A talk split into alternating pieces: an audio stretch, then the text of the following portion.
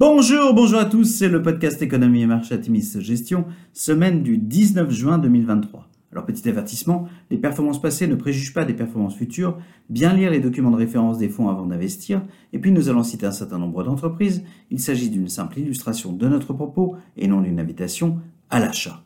Alors cette semaine nous avons titré Les boules prennent les commandes.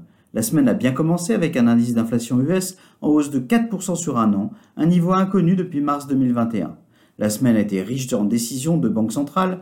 Conformément aux attentes, la Fed a effectué une pause dans sa hausse des taux, une première depuis mars 2022.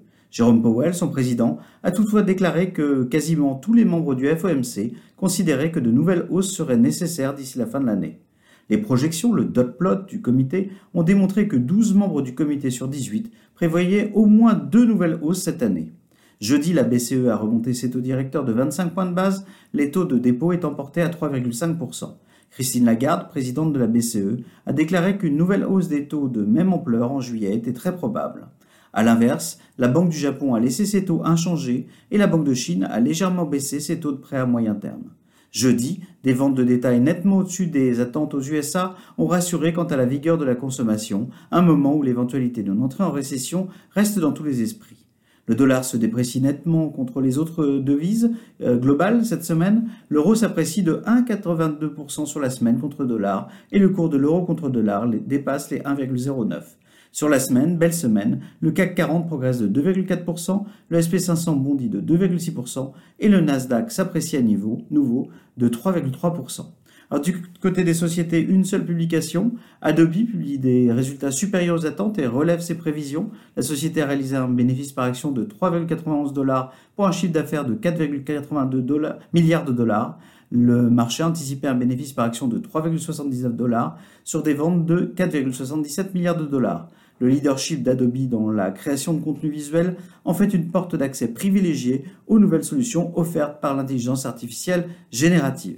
Alors à venir, la semaine prochaine sera réduite à 4 jours aux USA pour cause de commémoration de Juneteenth lundi, et la semaine sera relativement pauvre en publications macroéconomiques significatives. Des cadres de la Fed s'exprimeront et leurs déclarations seront suivies. Après le rallye des dernières semaines aux USA, une pause annoncée par le relatif repli de vendredi pourrait marquer la semaine sur les marchés.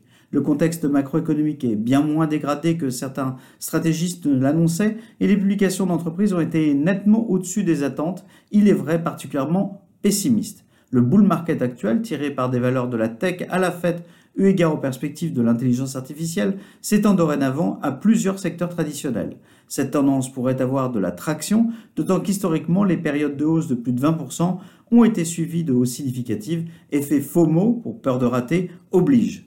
Notre réexposition aux actions dans nos fonds d'allocation Atimis Patrimoine et Atimis Global Pay et les perspectives sur certains des thèmes dans lesquels nous sommes structurellement investis, comme l'intelligence artificielle, le cloud, les enjeux climat, la santé et les enjeux générationnels, invitent à un réel optimisme de moyen terme. Nous vous souhaitons une excellente semaine à tous.